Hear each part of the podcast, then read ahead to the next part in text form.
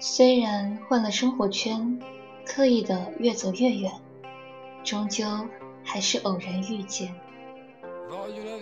欢迎收听 FM 幺九幺三六八五月之下电台，我是主播思然。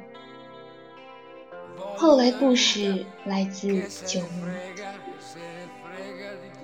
刷空间的时候，突然看见一个视频，是给二十岁的你。二十岁呀，忍不住掰指算算，和你相识是在四年前的夏天。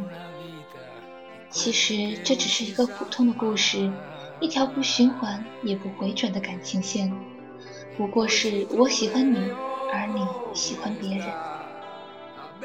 和你的故事从五月天开始，却终究剩我一个人，还活在五月天的故事里，不肯醒来。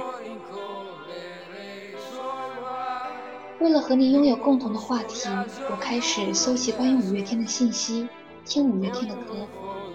然而过了不到三个月，却因为突然的分歧就这样结束。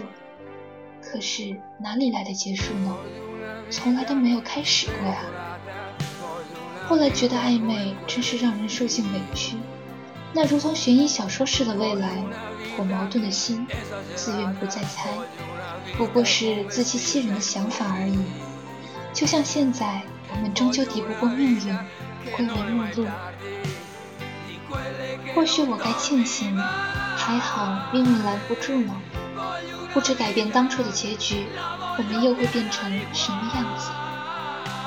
还记得你远去上海看演唱会，问大家要什么礼物时，我厚着脸皮要了一份，是从那里寄回来的明信片。你说就当这份是生日礼物吧，我开心的像个孩子，仿佛自己的礼物是最独特的。如果你只能打一通电话，你会拨给谁？直到今日，在看诺亚方舟的视频时，听到这句话，我仍会泪眼朦胧。我不懂得你在明信片上写下这句话。仅仅把它当做五月天的一句歌词，还是赋予了它特别的意义？我只知道，当我看到这句话的时候，脑海里浮现的都是你的模样，爱情的模样。我不太会讲话，有点内向，爱沉默，笑容也很僵硬。但我在努力的变成可能会让你心动的样子，尽管只是偷偷向别人打听，然后模仿你喜欢的那个人。从前觉得我始终学不会控制我的呼吸，在玻璃窗上喝出你美丽的名字，这句歌词写得很矫情。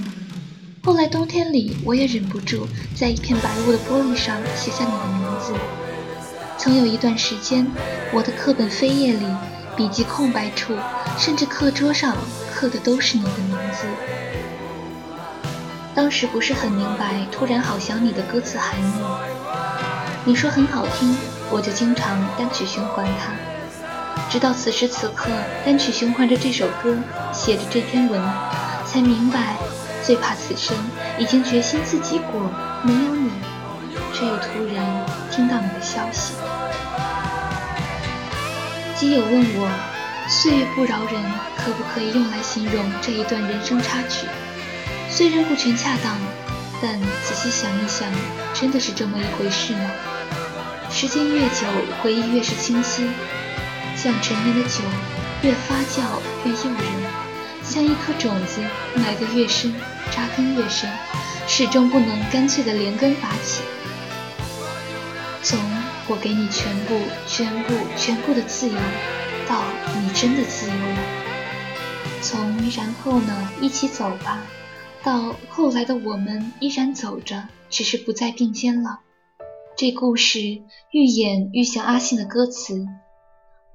我们在分岔路口遇见，只是这一段能并肩的路太短，最终还是如同陌生人一样，奔向各自的第二人生。